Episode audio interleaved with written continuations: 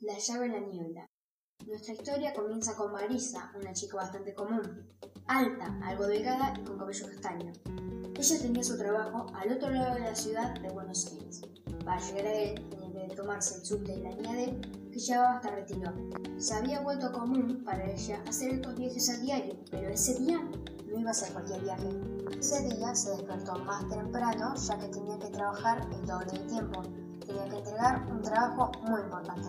Marisa era publicista y su equipo tenía que entregar una publicidad para una empresa muy conocida. Sin hablar de que tenía que llegar a tiempo al aeropuerto ya que al día siguiente sería su cumpleaños y su familia vivía en Córdoba.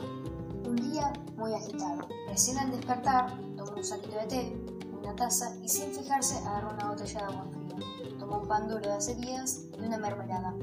Con su bolso y saco abrió la puerta de los apurones mientras tomó el té con una notoria cara de disgusto y salió a toda velocidad haciendo fuerza para masticar el pan.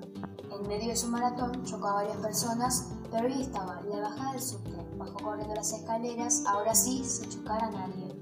Se alivió de ver al subte recién estacionado, pero lleno. Entrando al vagón, se sintió agobiada por la multitud. Buscando un lugar en el que acomodarse, empezó a sentir que su bolso se deslizaba por su brazo. Dándose la vuelta, vio a un chico con pelo largo, bastante petizo y delgado. Antes de que siquiera pudiera hacer algo, ella había salido corriendo con el bolso. Marisa lo siguió a toda velocidad, pero ella tenía ventaja a pesar de todas las personas que estaban frenando. Ya estaba a punto de salir del vagón cuando un anciano le hizo tropezar con un simple bastón. Simplemente puso el bastón enfrente de él y ¡pam! lo hizo desplomarse contra el suelo y al cabo de un rato llegó la policía a llevarse al joven delincuente. Entonces Marisa se acercó al anciano para darle las gracias. Gracias, muchas gracias. Acaba de salvarme todo el día. No hay de qué, señorita. El anciano estaba muy arrugado y tenía el cabello completamente blanco.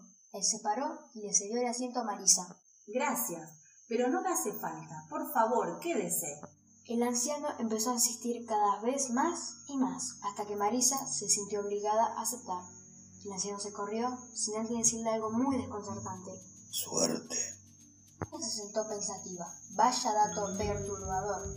Cuando se dispuso a preguntarle al anciano por qué le deseaba suerte, él ya no estaba. Marisa se quedó pensativa mientras el surte empezaba su marcha y de repente todo se oscureció.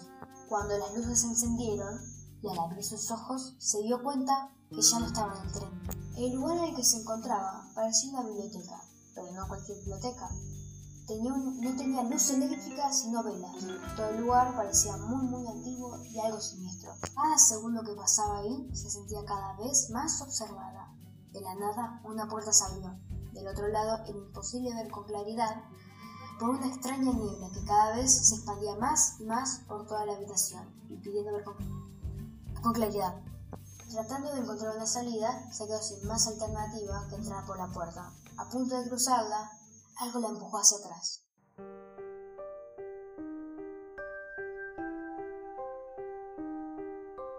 Atónita, se quedó mirando la puerta ya casi invisible por toda la niebla. Cuando intentó moverse, algo la detuvo, pero en ese momento supo que la detuvo. De la nada, entre la niebla, una mano estaba sosteniendo su muñeca. De la nada, Manos empezaron a surgir de las paredes, las cuales empezaban a empujarla cada vez más lejos que de la puerta.